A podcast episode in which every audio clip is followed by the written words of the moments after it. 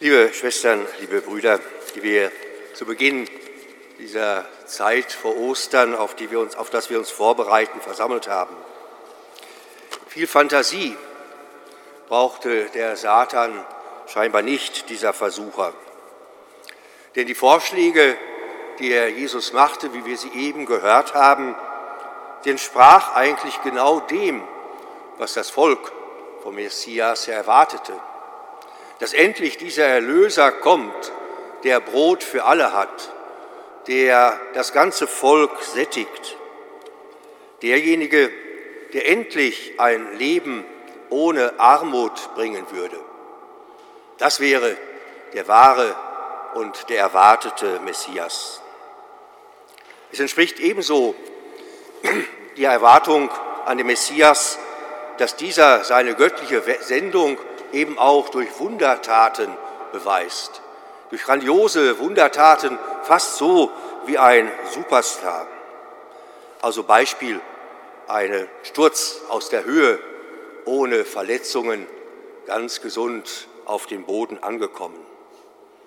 Und es entsprach auch der Erwartung an den verheißenen Messias, dass er endlich die Reichen und die Mächtigen beherrschen würde, die jetzt das Volk ausbeuteten und unterdrückten. Solches erwartete man allgemein von einem Messias, von dem Erlöser an das, an das auserwählte Volk. Und nun, Schwestern und Brüder, macht uns der Evangelist etwas ganz anderes deutlich. Solche Erwartungen, so menschlich und verständlich sie vielleicht auch in unseren Kategorien sein mögen, sie entsprechen plötzlich nicht dem Weg Gottes. Ja, schlimmer, es wird uns heute gesagt, sie kommen sogar vom Bösen. Und Jesus? Wir dürfen in ihm heute vielleicht zunächst diesen jungen Mann sehen, der vor einem großen Auftrag steht, aber nicht genau weiß, wie er es angehen soll. Es ist quasi dieser Jesus des Erwachsenwerdens in seiner zweiten Lebensphase, wo er merkt, dass ihm dieser Auftrag des Messias zugedacht ist. Bei seiner Taufe im Jordan wurde dies deutlich. Nicht der große Johannes soll der erwartete Messias sein, sondern dieser Jesus, ist der geliebte Sohn Gottes, der Retter, der Messias. Und was dieser Messias alles zu retten hatte, das war Jesus scheinbar wohl bewusst aus den eben genannten Meinungen der Schwestern und Brüder. Die Bibel berichtet uns also, Schwestern und Brüder, heute über die Gedanken und Gefühle, die Jesus bewegt haben mögen. Und es ist vielleicht auch nicht verkehrt und übermessen, dass er wohl auch darin eine Überlegung sah, ob das vielleicht sein Weg sei. Aber er hatte erkannt, es ist es nicht, dieser Weg. Ich bin nicht gekommen, eine neue irdische Herrschaft aufzurichten, so wie es schon so viele gab, die teilweise mit großen Opfern untergegangen sind. Ich bin nicht derjenige, der seine Herrschaft mit neuer Gewalt durchsetzt. Aber die Frage bleibt für ihn, was ist dann mein Weg? Habe ich die Kraft, all diesen Erwartungen Genüge zu tun? Habe ich auch die Kraft, dieser Idee eines neuen Reiches Gottes zu widerstehen und ein Reich des Friedens, der Gerechtigkeit und der Liebe zu schaffen? Das wundert uns also nicht, Schwestern und Brüder, dass Jesus erst einmal flüchtet hinein in die Wüste. Denn dort macht er die Erfahrung, die alle Wüstenerfahrungen mit sich bringen. Ich lasse nichts hinter mir, sondern schleppe all meine Fragen, mein ganzes Dasein, meine ganzen Zweifel mit hinein. Man nimmt sich eben selber mit. Er will Klärung finden, dieser Jesus. Und die Stärke dieses göttlichen Messias, so erkennt er, liegt nicht in Wundertaten und Gewalt, sondern in seiner bedingungslosen Bindung, an diesen Gott, den er als seinen Vater erkannt hat, der ihn erwählt hat. In seiner bedingungslosen Bindung an dieses Wort Gottes, an seinen Willen. Und nur daraus, so erkennt er, kann er die Kraft schöpfen. Geklärt, ermutigt, gestärkt, kehrt Jesus nach 40 Tagen also aus der Wüste zurück und beginnt seine Jünger zu sammeln. Nicht die Herrschaften dieser Welt, sondern einfache Männer und Frauen. Und entfaltet damit seine Wirkung, verkündet somit seine Botschaft, die wirkt, die wirkt bis heute, bis hinein in diese unsere Stunde, die wirkt bis hinein in unser Leben. Wir können also erkennen, Schwestern und Brüder, wer an solchen Wegkreuzungen des Lebens steht, kann von Jesus in der Wüste vieles lernen.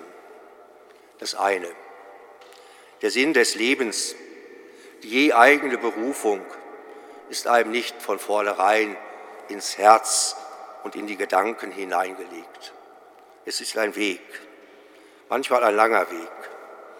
Es kann eine ganze Lebensaufgabe sein, aber es ist immer die Annäherung an diesen Gott.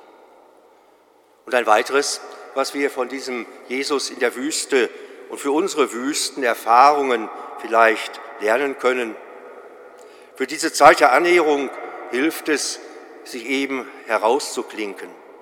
Die Wüste als Symbolwort unserer Bibel, unserer heiligen Schrift, wo es uns immer wieder begegnet, ist eben der Ort der Kargheit, der Leere, der Stille, der Menschen, die an ihre Grenzen gelangen. Ein Ort aber auch, der oft unvermutet etwas mit sich bringt, wie ein Regen nach langer Dürre. Ein neues Leben, eine neue Erkenntnis, einen neuen Weg. Für die Suche nach deiner Lebensaufgabe, so scheint uns heute also am Beginn dieser Fastenzeit die Heilige Schrift zu sagen, für die Suche nach deiner je eigenen Berufung tun diese Wüstenzeiten einfach gut. Unterbrich das Getriebe des Alltags. Such die Zeiten, in denen du dich deinen Fragen stellst, die vielleicht ja Gottes Fragen sind. Geh hinaus und versuche einfach zu leben, den Geist nicht mit viel, zu viel Konsum zu benebeln, einen Schritt zurückzutreten aus dem, wo uns diese Welt immer wieder bedrängt. Und halte aus, dass es keine einfachen Antworten gibt, keine schnellen Antworten. Versuche zu vertrauen, dass es die Antworten sehr wohl gibt, aber dass sie Zeit brauchen, wie bei Jesus 40 Tage in der Wüste. Und so stehen wir gemeinsam, Schwestern und Brüder, am Beginn dieser unserer Fastenzeit. Und diese 40 Tage der Wüstenzeit, der Frage nach der eigenen Berufung, kann uns vielleicht uns und Gott dadurch ein Stück weit näher, näher bringen. Wie Jesus seinen Klärungsweg gegangen ist, sind auch wir heute neu eingeladen, uns den eigenen Fragen, vielleicht auch den eigenen Versuchungen neu zu stellen, auf dass wir eine Antwort finden in unseren je unterschiedlichen Lebensphasen. Ob wir jung sind und schauen, wie der Weg weitergeht, ob wir in der Lebensphase eines eingefahrenen Trotz sind und nicht wissen, ob es weiter der richtige Weg ist, ob wir im Alter stehen und uns neu die Frage stellen, wie wird es weitergehen mit mir, wie wird es enden und wie wird es sein. 40 Tage bedeutet die Wüstenzeit Jesu. Er ist uns ein Beispiel und uns darin, darin vorausgegangen, dass es nicht von heute auf morgen geht, dass es Zeit braucht, auch für unseren Weg immer wieder neu, dass es Zeit braucht, seine Berufung, seine immer je neue Lebensaufgabe zu finden und Schritt für Schritt Klarheit und vor allem neue Zuversicht zu gewinnen. Gehen wir ein Stück dieses Weges gemeinsam, Schwestern und Brüder. Und lassen wir uns auch in der Wüstenzeit nicht irre machen von Menschen, die uns scheinbar versuchen, wie damals Jesus durch den Satan, sondern lassen wir uns gemeinsam auf diesen Glaubensweg ein, Schritt für Schritt, damit wir erkennen, was Gott von mir, von uns will, damit wir den richtigen Weg finden, denn es ist sein Weg. Und vertrauen wir darauf. Auch uns wird es so ergehen, wie es uns das Evangelium berichtet. Er sendet seine Engel aus, die uns begleiten, damit auch wir nicht an einen Stein stoßen, sondern damit wir getragen sind von und durch ihn in diesen Tagen und diesen Zeiten. Amen.